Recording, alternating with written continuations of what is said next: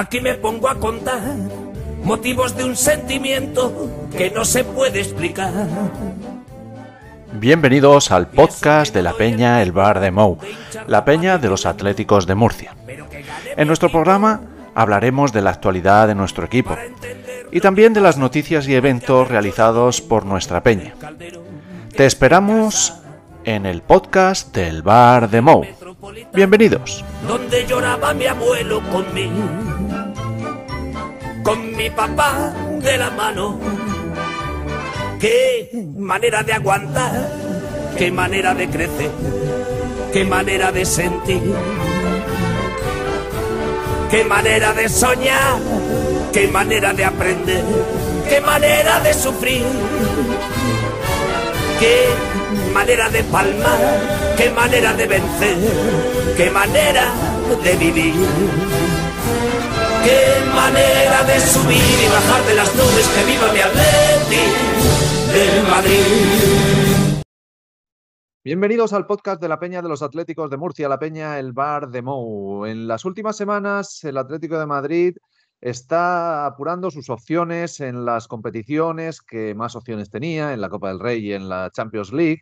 Y tenemos los partidos de vuelta en las semanas eh, que, nos, eh, que nos vienen, que se nos van a hacer muy cuesta arriba. Si hace unos días perdíamos contra el Athletic Club de Bilbao por cero goles a uno en el Metropolitano y nos espera una auténtica pesadilla en San Mamés, ayer el equipo perdía contra el Inter de Milán por un gol a cero en los octavos de final de Champions y tenemos una vuelta que si bien es apasionante, va a ser muy difícil, pues el Inter es uno de los equipos más en forma de Europa y el Atlético de Madrid en estos dos partidos ha mostrado pues las carencias que venimos anunciando durante los últimos partidos, durante los últimos meses, durante las últimas temporadas, diría yo. Y es que ayer, a pesar de que el planteamiento fue para mí muy correcto, al final, los errores individuales y el cansancio físico y las carencias de la plantilla nos llevan a ser arrinconados por el Inter de Milán, que finalmente consiguió el gol en un error garrafal entre Reinildo y De Paul, que es sintomático. Y es sintomático porque ayer el Atlético de Madrid, pese a hacer un buen partido, pierde 117 balones. 117 balones de los que De Paul pierde 14. Antoine Griezmann, que es nuestro buque insignia, se encuentra en un estado de forma bastante precario y pierde 12 balones, 12 el nuevo delantero centro del Cholo, ayer jugó en tres posiciones distintas, Marcos Llorente, y 11 de Mario Hermoso, un Mario Hermoso que volvió a estar nervioso, errático, perdiendo balones y que por esas circunstancias se vio obligado a hacer una falta que le costó una tarjeta amarilla y fue sustituido por Reinildo, un Reinildo que en estos dos partidos a los que me refiero pues ha sido el gran señalado porque sus dos errores nos han costado muy caro en los partidos de ida y veremos si no nos acordamos de ellos en los partidos de vuelta. Lo cierto es que lo que queda de liga se plantea como una lucha por el cuarto puesto, una lucha que va a ser bastante dura con Atleti de Bilbao, Girona y Barcelona. Esperemos que no se apunte nadie más. Y si bien podemos quedar segundos, el título de liga ya queda muy lejos, que parece que el Real Madrid pues, eh, lo tiene muy, muy encarrilado. Pero vamos a centrarnos sobre todo en el partido de ayer. Y el partido de ayer nos deja unas sensaciones encontradas. Si bien el, equipo estuvo muy bien, correcto en la primera parte, e incluso en un tramo de la segunda parte tuvo ocasiones que podían haber sido el gol que nos trajéramos de renta para la vuelta, en el segundo tiempo se vieron las carencias, se vieron las costuras al equipo, tanto físicamente como técnicamente. Y en esos dos errores, eh, yo personalmente creo que De Paul en la primera parte pierde un balón que ya nos pudo costar muy, muy caro y su reacción es lamentable porque no sale ni detrás del jugador que le roba el balón.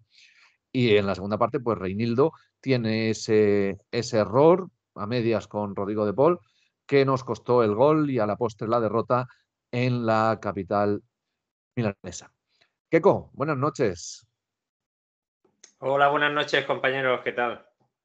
No sé si a ti también te quedó esa sensación agridulce de, pensar que podíamos haber hecho más, pero a la vez eh, ante un rival mucho más poderoso físicamente sobre todo, pues el resultado creo que pudo ser, llegar a ser justo, aunque quizá rascar un empate podría haber estado mucho mejor para nosotros, claro.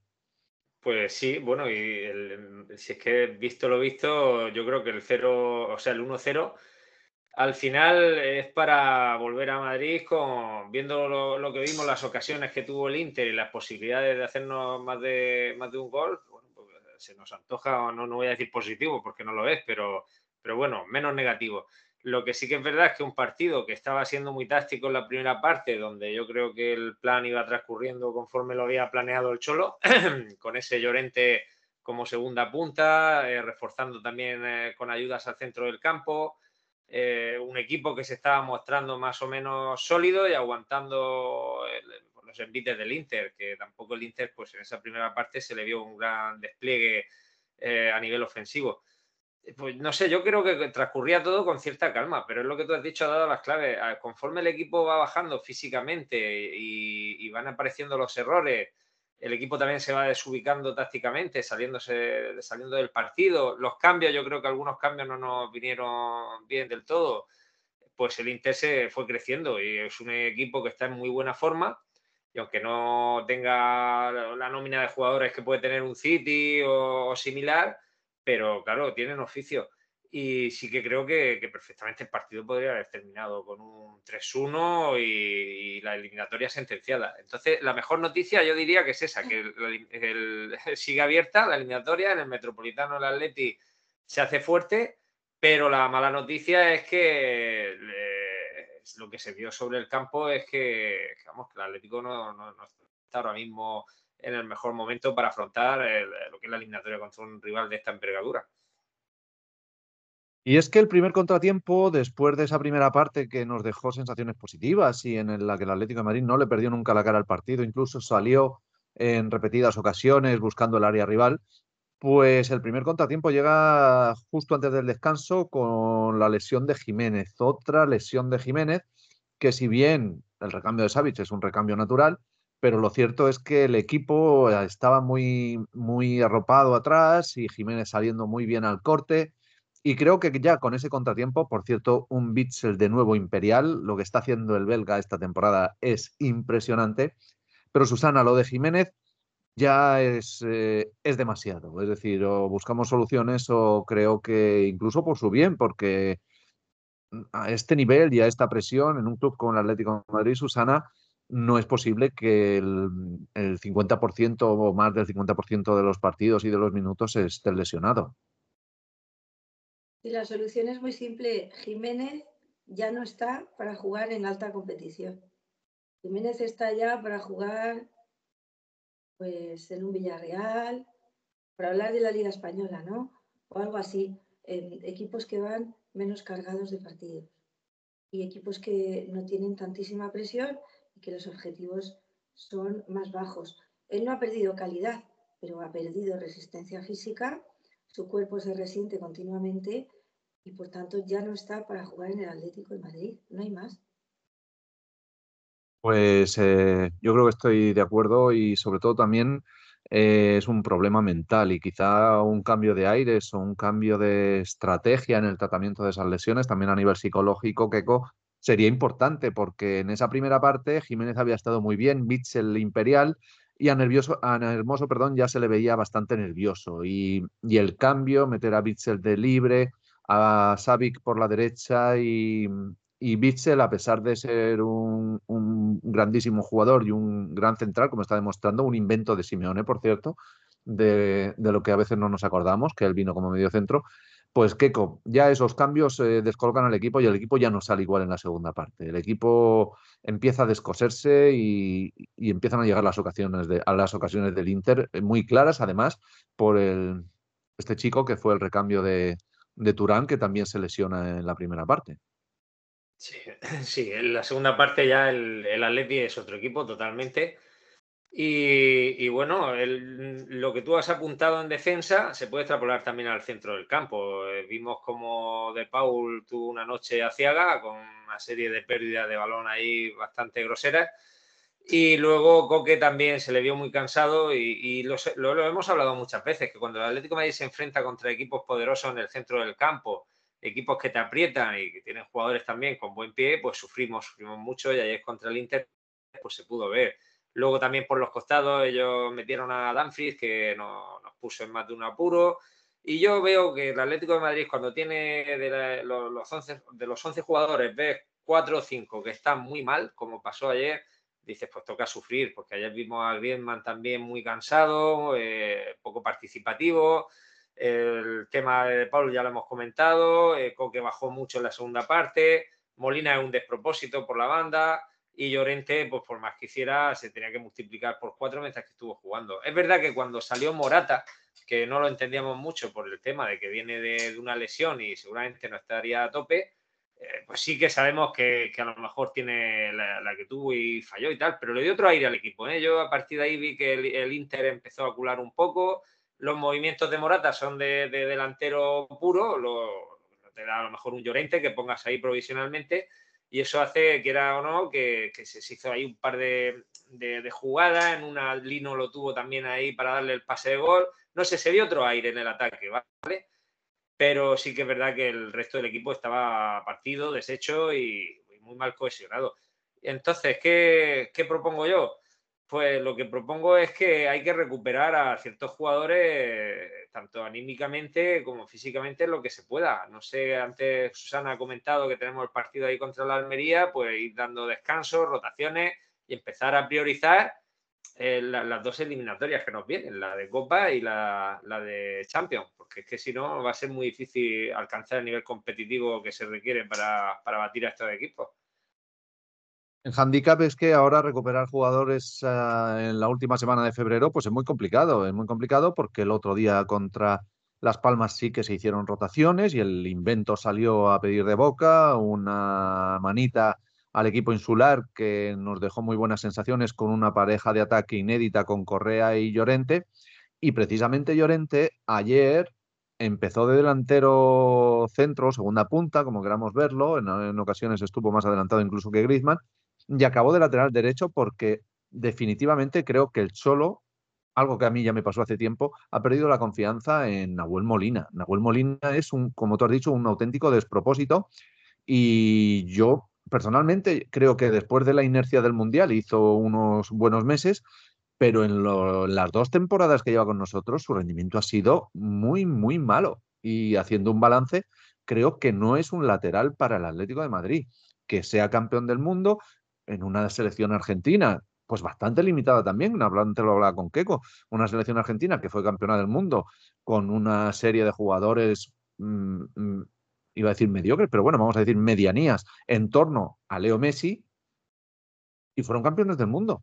Pero creo que Nahuel Molina no tiene las características ni la calidad para jugar en el Atlético de Madrid.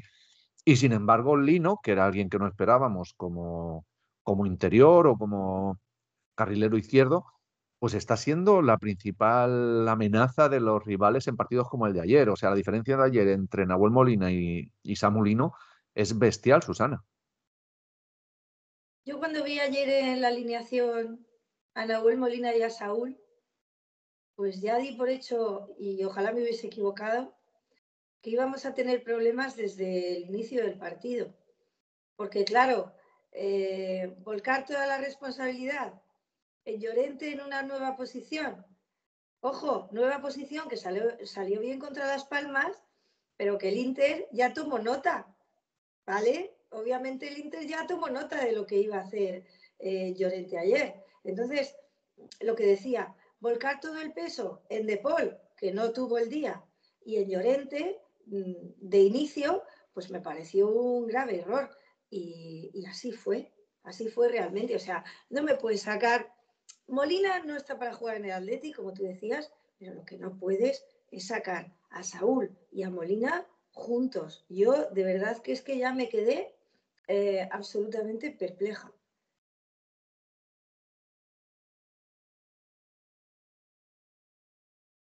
El micro, Vicente. Decía que ya se venía anunciando, porque cuando vi la alineación el pasado sábado, la verdad que intuía que la delantera iba a ser Griezmann Llorente y que, claro, al no estar Llorente en el carrilero derecho, pues la solución era Nahuel Molina. Y Nahuel Molina, repito, no está para jugar, pero es que en el centro del campo, si sacas a Saúl, como dice Susana, personalmente yo creo que Barrios tiene que ser ya el jugador importante que todos pensamos. Coque y Barrios, para mí, y es más, te diría que Barrios por encima de Coque. Barrios debe ser el, el vértice por el que pase todo el juego del Atleti. Puedes cambiar luego a Coque, a Saúl o a De Paul, pero Barrios tiene que tomar ya galones en este equipo. Creo que tiene la calidad e incluso la mentalidad que el Cholo con la confianza le tiene que dar para ser ya importante en este equipo. Pero creo que el centro del campo de ayer, con Coque, De Paul y Saúl, mm, era una declaración de intenciones para que el centro del campo del Inter, mucho más poderoso físicamente, te comiera Keco. Es que, es, que se veía venir. De hecho, el, el Cholo lo ve y estaba deseando quitar a Saúl Sí, pero eso es que lo hemos visto muchas veces esta temporada. Ya ha habido partidos como contra el Atleti Bilbao en Liga, eh, no sé, alguno más que haya por ahí donde, donde el equipo se veía perfectamente superado en el centro del campo contra rivales de esas condiciones que hemos mencionado antes. Eh, yo creo que ayer lo que dispone el Cholo en la primera parte, esa posición de Llorente, es precisamente para reforzar el centro del campo y tener un jugador de ida y vuelta que apoye en la delantera pero claro, si es que el equipo está muy cojo, es que con un Griezmann que lo saca solo en punta en la primera parte y, tiene el tanque de gasolina totalmente vacío, pues bueno, eh, poco se le podía arañar ahí al Inter, más allá de esa cometida de Lino que habéis hablado antes. Pero yo insisto en lo mismo, lo que hablamos siempre, de que la sala de máquinas de un equipo es el centro del campo. Y cuando el centro del campo no carbura, es muy difícil que, que puedas hacerle daño al rival, que tengas el gobierno del partido, etcétera, etcétera. Que ayer se la jugó el Cholo a que todo el partido sucediera conforme vimos en la primera parte, pues es posible, pero es que van pasando cosas, se te lesiona un Jiménez, como habéis comentado, eh, un jugador que, que se una tarjeta amarilla y te ves la necesidad de cambiarlo, eh, no sé, la lesión de Griezmann, lo que fuera. Entonces, tú tienes que tener un plan B y hay que tener ahí una mordiente y una capacidad de decir, oye, pues si el partido eh, no transcurre por donde yo había pensado, tener, tener esa, esa opción, ¿no? Desde, banquillo. No sé, yo allá en Memphis, por ejemplo, no salió, no sé si era el día más idóneo, porque era un partido muy físico, muy táctico, pero también pienso que es de esos días donde el jugador se tuvo que ir con un mosqueo tremendo, ¿no? Porque te llega el partido de la temporada y no, no se cuenta contigo y fue capaz de, de sacar, que, que, entendí lo de Morata por el lado de, de, lo que luego se vio en el campo, pero al final también lo estás exponiendo, porque Morata venía de una lesión y te juegas el que el que recaiga, ¿no? Y sacar también a, Correa eh, antes que, a Memphis, no lo sé, son cosas un poco extrañas. Pero vamos, que, yo creo que lo que habéis comentado de Barrios es ahora o nunca. Es ahora o nunca, porque yo lo veo un jugador que tiene posibilidades y tiene capacidad, pero la única manera, a ver, voy a poner un poco el ejemplo de, a veces lo que se ve con el Barça, cuando te coge a un chaval de esto, a un, a un Pedri, a un Gavi, y le da la alternativa y le da partidos seguidos. Es que es la única manera, porque yo veo a Barrios que ha tenido esta temporada momentos muy buenos, incluso acordaros con las lesiones cuando él era ejerció de cinco titular de medio centro de contención ahí y estuvo ahí más o menos bien. Luego volvió de la lesión y, y, ha, estado intercambiando partidos buenos con partidos malos. Pero el problema es que veo que no le da el Cholo una regularidad. Y en esa no darle la regularidad, veo muy difícil que el chaval se pueda asentar y, eso sí lo veo yo en otros equipos, que a veces cogen, y fíjate el Atlético lo mismo, la, la, opción que le está dando Valverde a los jóvenes, pero de, de, varios partidos seguidos, para que puedan cuajar y, entonces ya ves si te vale o no te vale.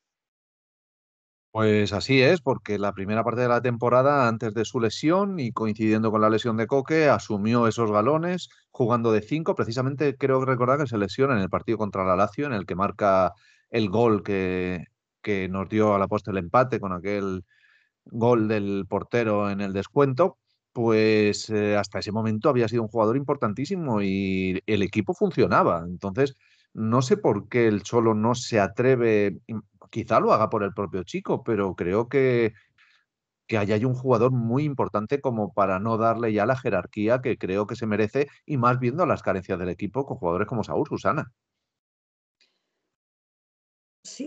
Si, recordáis, comentaba yo al principio de la temporada que veía Barrios muy verde y necesitaba un poco de rodaje, ¿no? Que de hecho fue cuando empezó a sacarlo bastante. Eh, yo, sin embargo, creo que ahora ya en segunda vuelta y resto de competiciones que, que, quedan, creo que ese rodaje ya lo ha cogido un poquito, a pesar de que tuvo una lesión, eh, y que ahora es el momento. Pero mm, ayer me dio la impresión que el Cholo mm, vuelve a tener miedo escénico a la Champions y creo que ayer no sale Barrios de titular por ese miedo y decidió sacar a gente con jerarquía y, experiencia en la eliminatoria. Hemos hablado, muchas veces que con el respeto que tiene el Cholo a esas jerarquías y a, esa veteranía de jugadores y que a veces cuesta más a los que vienen detrás el hacerse, el hacerse fuertes en el equipo. Y creo que de otra manera no se podría entender que Saúl siga jugando en el Atlético Madrid. Claro, lo, hemos comentado muchas veces, que el Cholo es, eh, de tirar de esa jerarquía porque eh, en su filosofía, en su plan del juego, del fútbol, de, de entender las cosas, prioriza los que él considera, de, por decirlo de alguna manera, fieles devotos de su religión, que a lo mejor jugadores, pues bueno, con, los que él entiende que no eh, es más difícil que se ejecute o se lleve a la práctica ese plan. Y a lo mejor pienso yo que un jugador como Saúl, que todos vemos desde fuera, que no te está aportando un gran valor, pero igual él sí ve que ahora mismo eh, esa eh, función táctica o esa esa acometida que él le da para cumplir en el partido, pues oye, controla a este jugador del Inter, no pierdas la marca aquí, mantén la posición, apoya a este, pues todos esos factores lo hace. Y desde el plan general, que tú estás pensando en minimizar los daños del rival hacia ti y de, y de conservar la eliminatoria, pues a lo mejor a él sí le vale eso. Claro, nosotros como aficionados lo que, lo que queremos y vemos que el Atlético de Madrid tiene equipo para ir a Italia a, ser protagonista, a coger el gobierno del partido, a hacerle daño al Inter, ahí a morderle, a probarle la barbilla, porque yo siempre lo digo en términos posísticos, que al final tú haces grande a cualquiera si no le atacas. Cualquiera defiende bien si no, le, no lo pone en un compromiso. Pero la, cosa está en ir a por el rival y, y, probarlo, probar al rival y que el rival también sienta un poco de miedo. Y, en eso por ahí entendería, perdona que con un apunte, porque yo por ahí podría entender lo de Saúl. Eh, tácticamente, posicionalmente, rompe líneas, eh, crea espacios. Pero claro, cuando luego le llega el balón y es totalmente inoperante, claro, a, la primera vez el, rival pues bascula hacia ese jugador, pero a la siguiente ya dice, pues ahí se vaya. No, no, no, ya está, claro. Pero entra eso en lo que ha comentado, no sé si ha sido tú o Susana, ese miedo que parece que tiene el Cholo a la Champions y, que, que, él en, su esquema mental pues prioriza el, ver cómo consigo yo que el equipo sujete al rival y que no me hagan daño y mantener la eliminatoria viva antes de, lo, de todo lo otro que he puesto yo, de decir, no, no, voy a sacar un jugador que sí, que a lo mejor eh, va a cumplir menos en la parcela táctica, pero sé que es un jugador que le puede hacer más daño al rival o puede porque fíjate tú si con otra filosofía de juego, si no te podría poner ahí a un Riquelme en el, en el interior, ¿sabes? Pensando en hacerle daño al Inter con pases filtrados por el centro y tal. Pero claro, el no se le va a ocurrir eso en la vida porque va a decir, no, pero es que Riquelme es un tío que tiene una lectura táctica diferente, a lo mejor pierde más la posición, pierde ciertos balones y eso hace que asuma riesgos y que el rival los puede aprovechar para, ganarme y, y que la eliminación pues quede sentenciada. No sé, pero al final todo obedece a miedo, a manera de, entender el, fútbol y la eliminatoria. Pues sí, y ahora seguiremos analizando lo que nos espera, pero, pero de momento vamos a hacer una pequeña pausa, si me permitís, eh, y aprovecho para recordar que estaréis viendo aquí, por donde aparece Susana, creo que luego va a salir por ahí una pequeña eh, imagen de los premios Ondas, y es que ganaremos o, o perdamos pero eh, valientes somos como los que más. Y nos hemos presentado, hemos presentado nuestra candidatura de este podcast a los premios Ondas. Y bueno, pues que nos hace mucha ilusión. Y además, oye, quién sabe, qué como tal y como está el mundo del periodismo deportivo, pues quién sabe. A lo mejor nos dan algo. Oye, ahí la fe el último que se pierde. Esta moral que necesitamos para solventar la eliminatoria del Atleti nos vale para lo de los premios Ondas también. Hay que, hay que ir siempre con la moral bien alta por delante. Pues hacemos una pequeñísima pausa y eh, volvemos enseguida.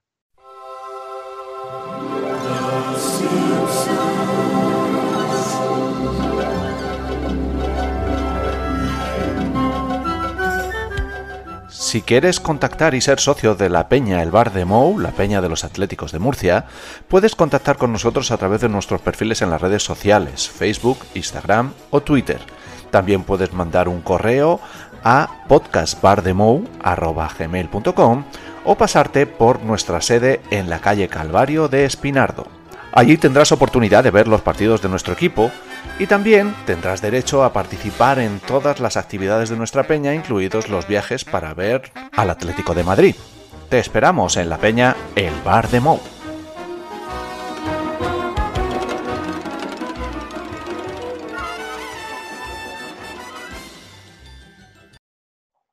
Y seguimos en el podcast de la Peña de los Atléticos de Murcia, la Peña El Bar de Mo. Recuerdo que nos podéis seguir en redes sociales, en Twitter, en Facebook, en Instagram, en el correo electrónico podcastbardemo.gmail.com y que también tenemos en nuestra sede de Espinardo, donde podéis vivir los partidos del Atlético de Madrid, conocer nuestra peña y próximamente pues tendremos eventos eh, para conmemorar nuestro...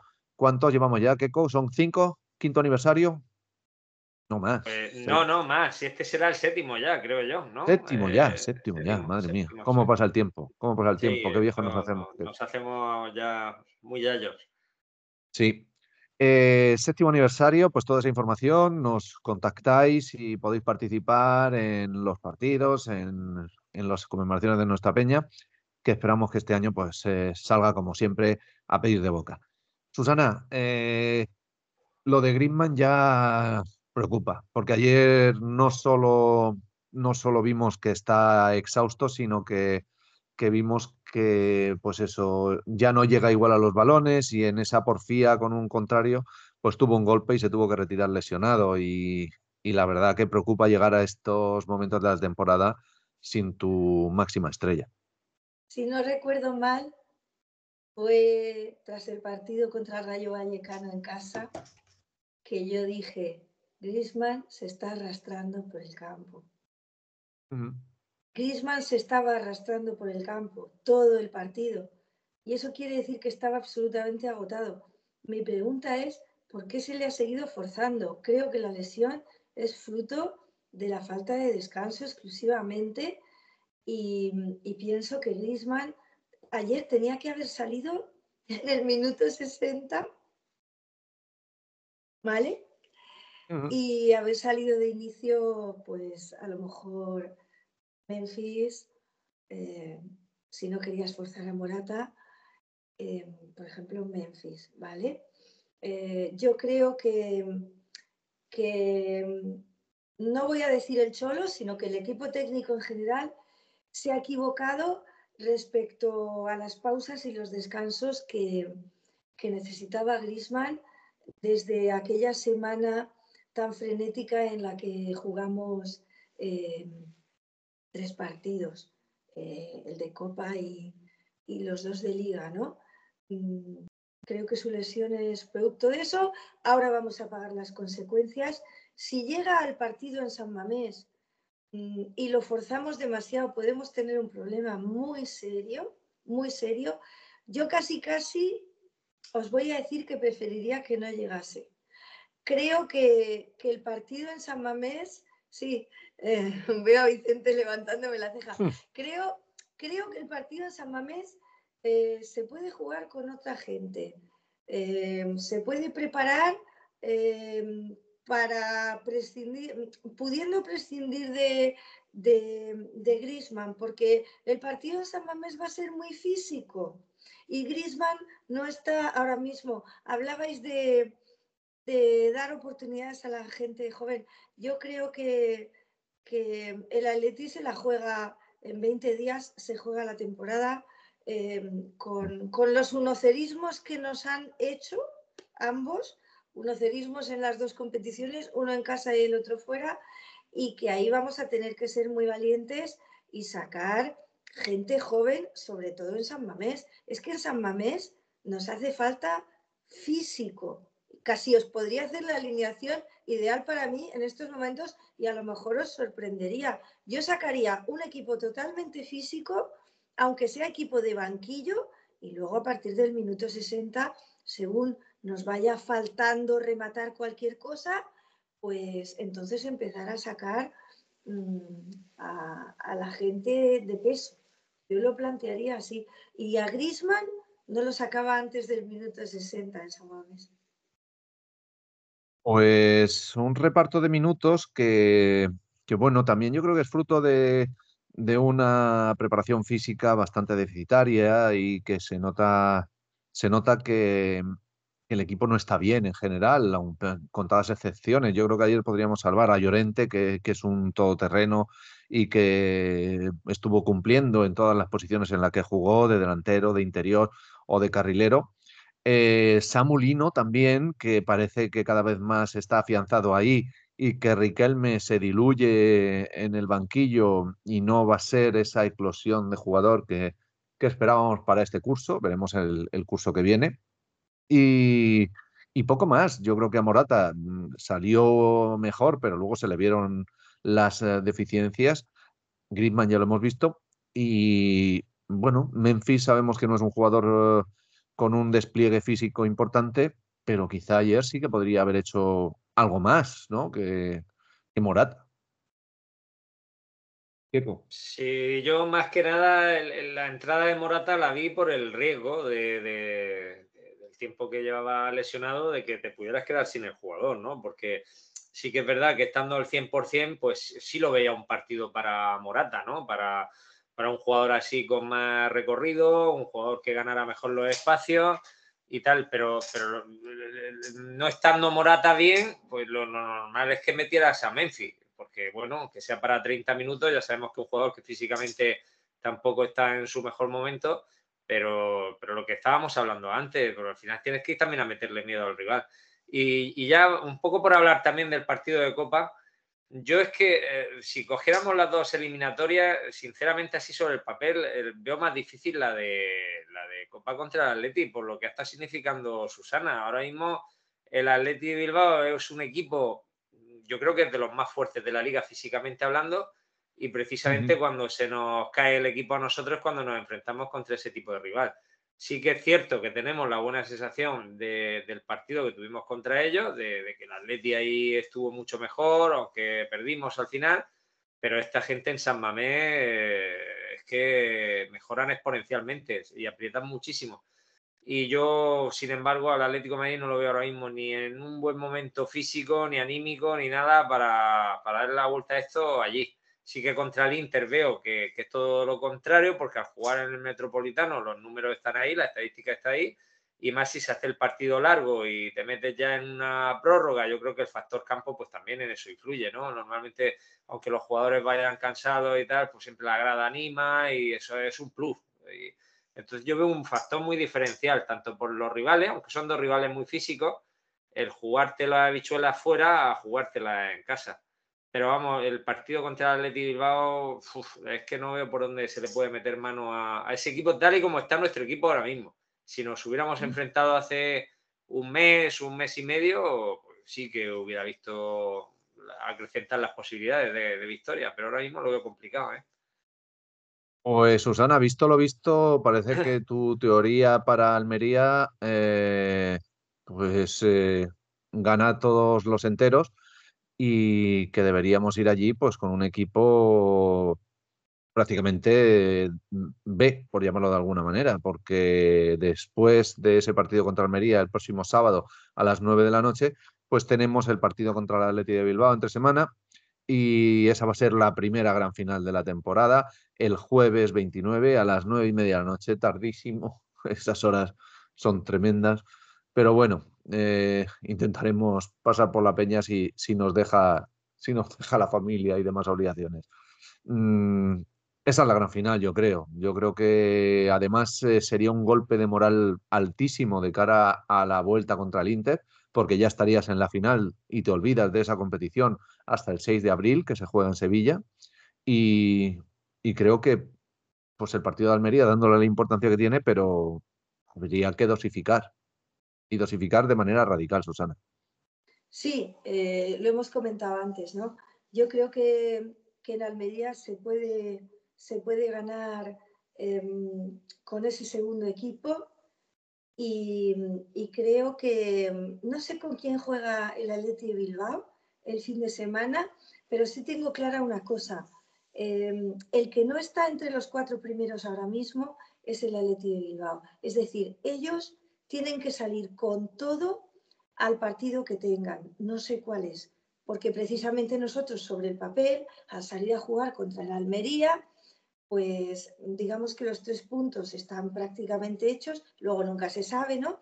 Y ellos eh, no se pueden permitir distanciarse más de la cuarta plaza. Entonces, esa podría ser una de las ventajas con las que contaríamos respecto al Atleti de Bilbao para el jueves, que ellos tienen que salir a por los tres puntos y nosotros debemos salir a por los tres puntos, pero no pasa nada, no es tan grave, no nos jugamos tanto como ellos. Pues contra el Betis juega el Atleti de Bilbao el próximo domingo a las cuatro y cuarto. Un partido que no va a ser fácil, aunque el Betis no está en su mejor momento, tampoco hay que tirar las cámaras al vuelo, pero creo que el Atleti de Bilbao se puede dejar ahí algunos puntos ante un Betis que, por cierto, Keco, no sé si has oído que lo de Guido parece ya que se marcha definitivamente del Betis, que será agente libre. Ya es agente libre, de hecho, puede negociar con cualquier equipo. Y yo creo que ante la perspectiva que tenemos de gasto por parte de los dirigentes del Atlético Madrid, para mí no sería un mal fichaje. No, además es que cumple todas las premisas que, que, que le hacen a, nuestra, a nuestro club eh, que un jugador sea deseable, ¿no? Eh, bueno, bonito y barato. Es decir, me imagino que tendrán que acordar un buen sueldo, pero claro, ya lo que te ahorra en traspaso, eso a Gilmarín se le hacen los ojos churbitas. Y luego un jugador que ha sonado mucho. A ver, a mí no es que me parezca un jugador que diga te va a dar un salto de nivel exponencial, pero volvemos a lo mismo. Son de esos jugadores que hacen equipo, que si entran en la filosofía y la manera de entender el fútbol del Cholo eh, te va a hacer precisamente eso, un equipo más compacto, un centro del campo más fuerte, pero que luego ese tipo de jugadores tienen que ir apoyados por otros fichajes de que necesita alguien que te ponga ahí la, magia, la que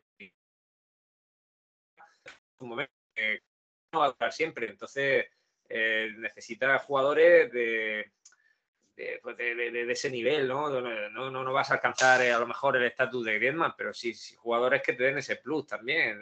Están bien los guidos y tal, pero, pero hay que ir también al mercado por otro tipo de futbolistas. No, pero creo que se podría comparar un poco al, fichaje de Augusto Fernández en su día. Pues, el Atlético de Madrid tenía a Tiago y a, y a Gaby, y, ya era un jugador pues que evidentemente sin ser titular indiscutible, pero que podría hacer un buen papel en una plantilla. Que luego busques un jugador diferencial, bueno, creo que eso habría que buscarlo más en la delantera, que un acompañante para Antoine Griezmann y que, pues eso, que pelee con Morata o con Memphis, eh, cualquiera que sea el que continúe el año que viene. Creo que hay muchas incertidumbres en la plantilla, porque ya es una plantilla, como hemos dicho muchas veces, muy veterana y Guido, viendo la edad de los fichajes últimamente, que son por encima de la treintena, creo que anda por ahí, por ahí, pero podría ser Susana. Yo me pregunto, los Godín y compañía, ¿qué piensan cada vez que el Atlético de Madrid eh, ficha un jugador al filo de los 30 o con más años, cuando nuestros jugadores, aquellos fantásticos, tuvieron que salir por la puerta porque no les renovaban de año en año, ¿no? Realmente, realmente ahora que el fútbol em, tiende a fichar gente súper joven, eh, el Atlético de Madrid, mm, algo que en aquel momento eh, si hubiera hecho, es decir, quedarse con gente de 30, no lo hubiéramos visto mal, ahora que sí lo vemos mal, se está dedicando a coleccionar cromos de, de treintañeros. La verdad es que para mí esto no tiene ni pies ni cabeza en definitiva. Y creo que con eso ya he dicho todo respecto a este tipo de fichajes.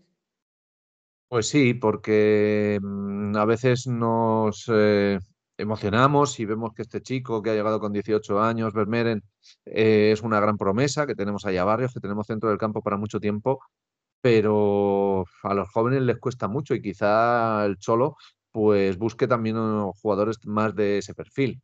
Y bueno, mm, todo lo digo, no, es que yo sea un fan de Guido, a mí es un jugador correcto, pero en vista de la política de fichajes y la dirección deportiva que ha tenido el club en, los últimos años, pues creo que no sería un mal fichaje. Y más si al Cholo Simeone le das un melón y te, devuelve una sandía, como el caso de, de que el año pasado teníamos dudas de renovar y este año pues nos ha callado a todos, tanto el Cholo como él, con una temporada extraordinaria. que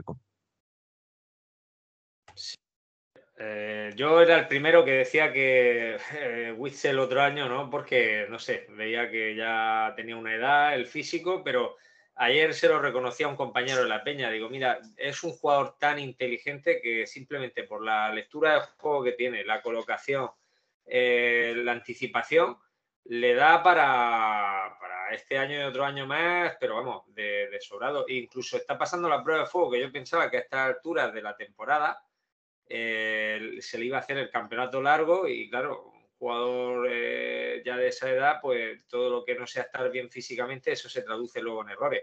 Pero todo lo contrario, lo veo con una solvencia que ayer, igual que en otros partidos, eh, pasa de la defensa al centro del campo, se convierte en un centrocampista más en fase ofensiva y con una calidad exquisita. E incluso yo, que recuerdo el Witcher de las buenas épocas cuando jugaba de centrocampista, no le recuerdo rindiendo un nivel tan excelso como ahora está rindiendo en el Atlético de Madrid como, como central. Y, bueno, pues hay que reconocer cuando uno se equivoca. Yo con este jugador, ya te digo, pensaba que hacía bien el Atlético de Madrid no dejándolo marchar este año y sin embargo está siendo de los mejores de la plantilla. Pues eh, nos, apoyamos en Bitzel, en el rendimiento de otros jugadores que está siendo satisfactorio.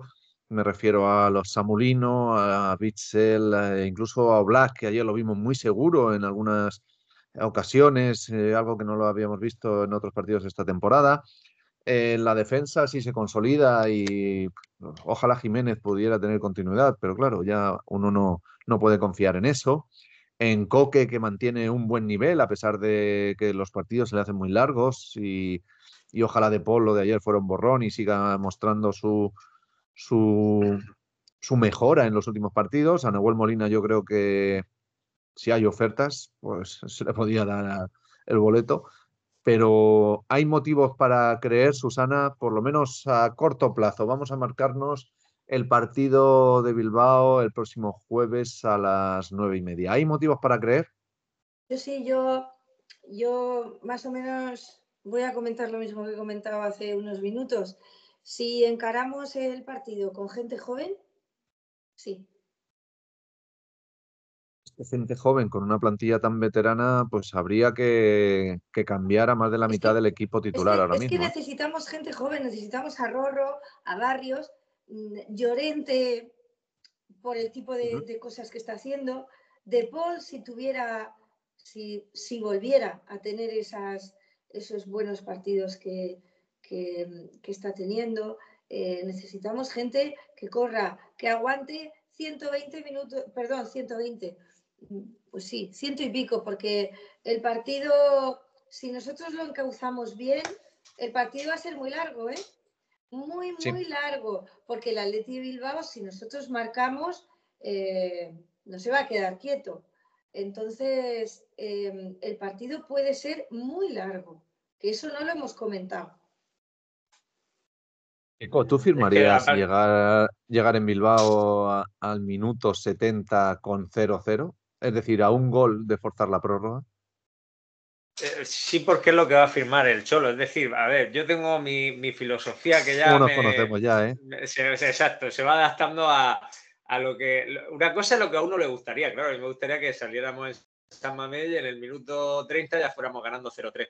Pero el Cholo sabe que si tú estás eh, con ese gol en contra en el minuto 70, estás en la eliminatoria, estás compitiendo y sobre todo el factor psicológico de que si haces un gol en esos últimos 20 minutos, le empatas la eliminatoria al rival, te vas a la prórroga, si luego aguantas bien la prórroga. Es decir, al final todo eso te lleva a competir, estás compitiendo en la eliminatoria todavía y, son unas circunstancias muy diferentes a, que ellos te marquen un gol. Fijaros el, marcador que llevamos, en que se convierte ellos te marcan un gol, ya se, convierte en una tarea titánica. Por eso no, no me parece de celebrado el, que en el minuto 70 vayamos 0-0, para nada, te queda todo lo contrario. te lo compro ya.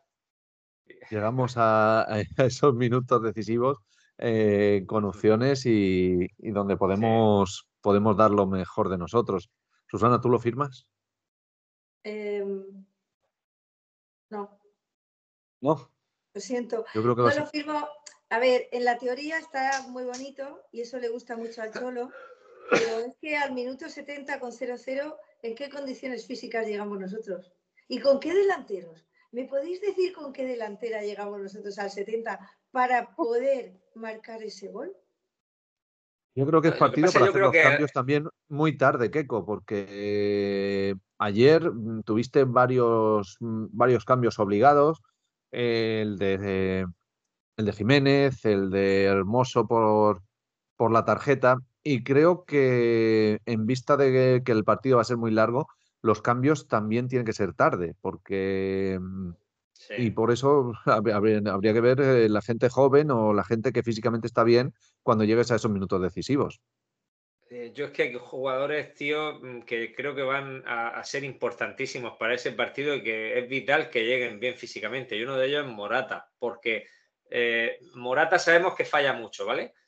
Pero no tenemos ningún delantero ahora mismo que estando en condiciones pelee, se bregue, eh, gane los espacios como los gana él. Entonces, mm, sinceramente, eh, Depay es muy bueno, pero estamos en las mismas que con Luis Suárez cuando vino. Tienes que acercarle la jugada al área, ¿vale? Es un jugador que, le tienes que hacer eh, correr poco y, el Atlético de Madrid mm, no me lo imagino en clave de dominar el partido en San Mamés y de llenar el área de balones peligrosos. Entonces te hace falta, pues es un atacante con recorrido, con físico y que aguante bien la presión a los defensas del Atleti, etcétera, etcétera.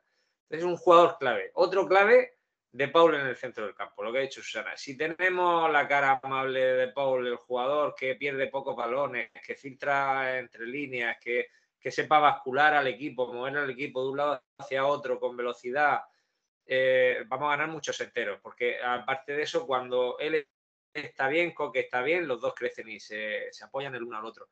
Y, sobre todo buscarle solución a esa banda derecha, porque por la izquierda hay que confiar en Lino, porque a Lino a veces le salen las cosas y a veces no, pero siempre crea peligro, siempre crea incomodidad en el rival. Y en la derecha es donde, donde yo no sé si me la jugaría con Molina, yo casi que pondría ahí a Llorente, aunque lo sacrifique un poco, porque Molina es que es un tiro al aire.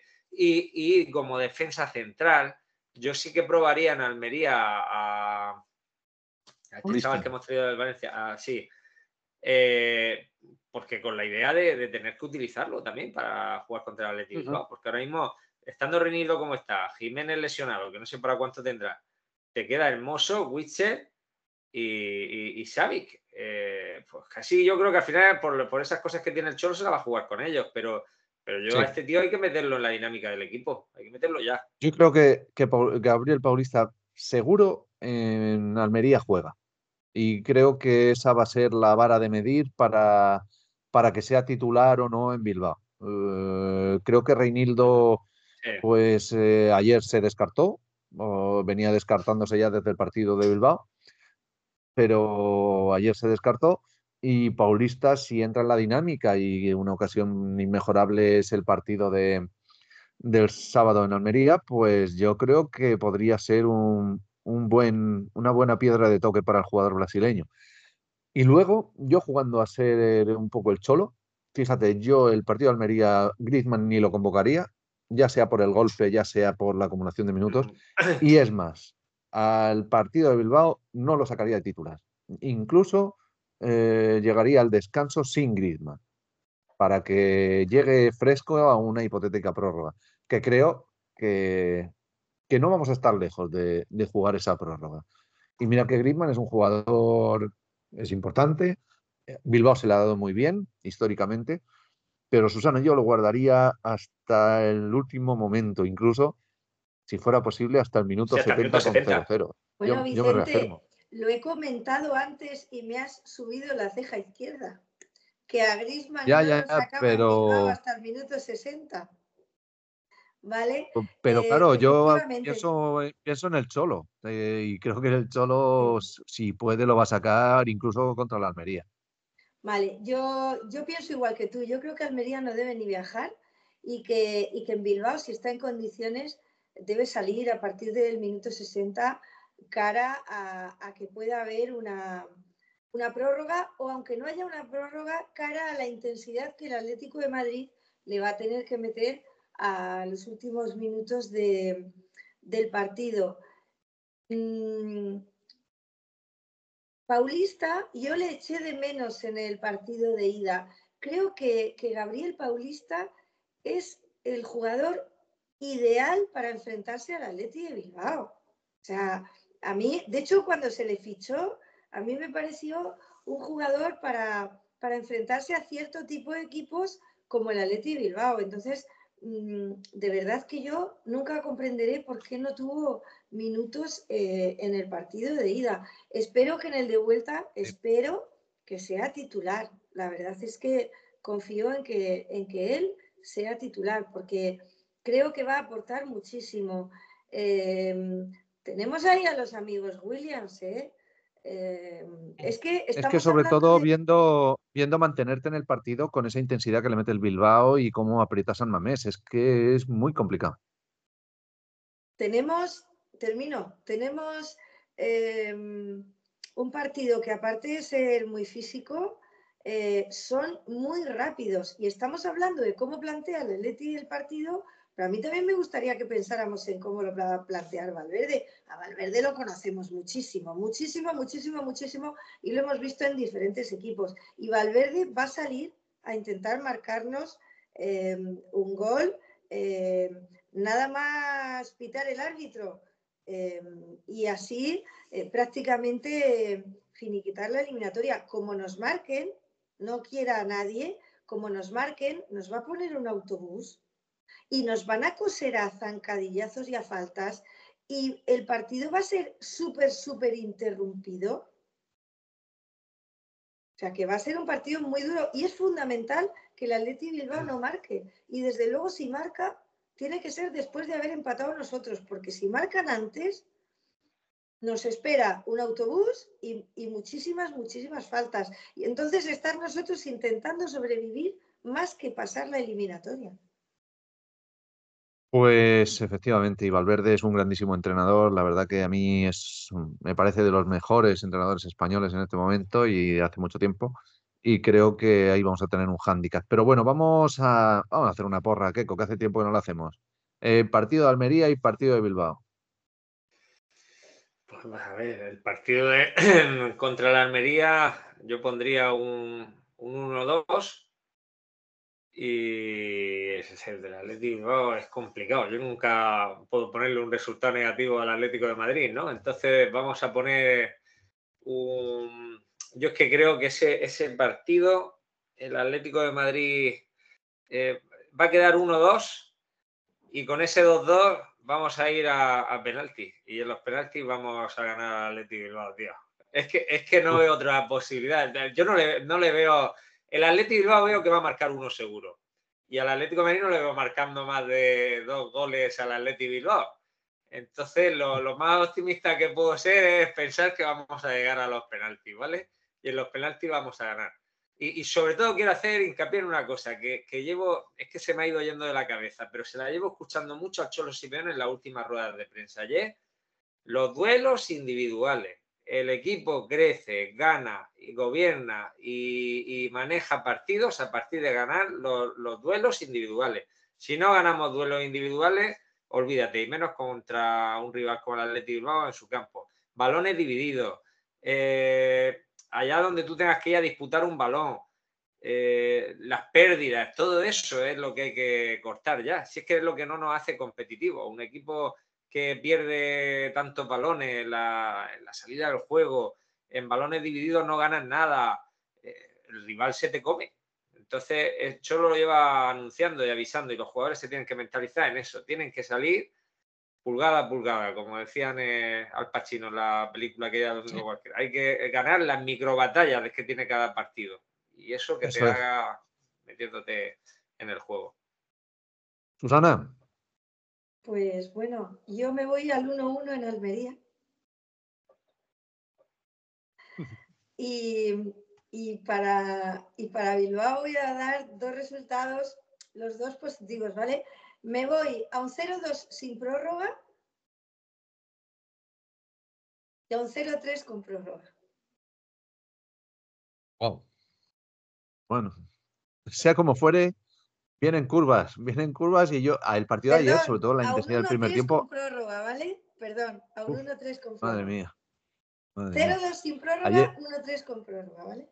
Yo ayer Vicente, acabé mójate tú también. ya, ya el primer tiempo ya acabé cansado de la intensidad del partido y de Mm. cómo fue y viendo lo que se viene, uf, madre mía.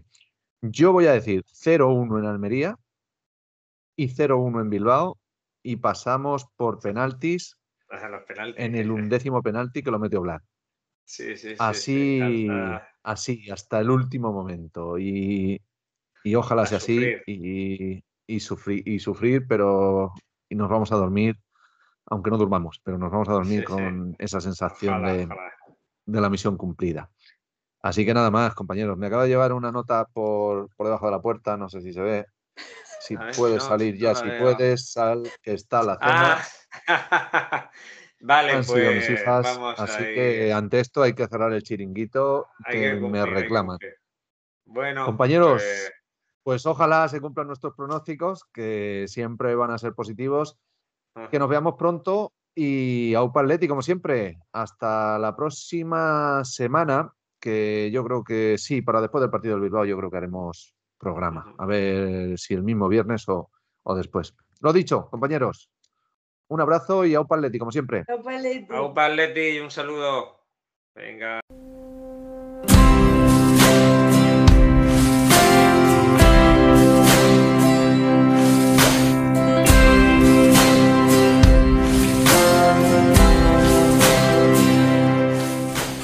Hasta aquí una nueva entrega del podcast de la Peña de los Atléticos de Murcia, la Peña El Bar de Mou.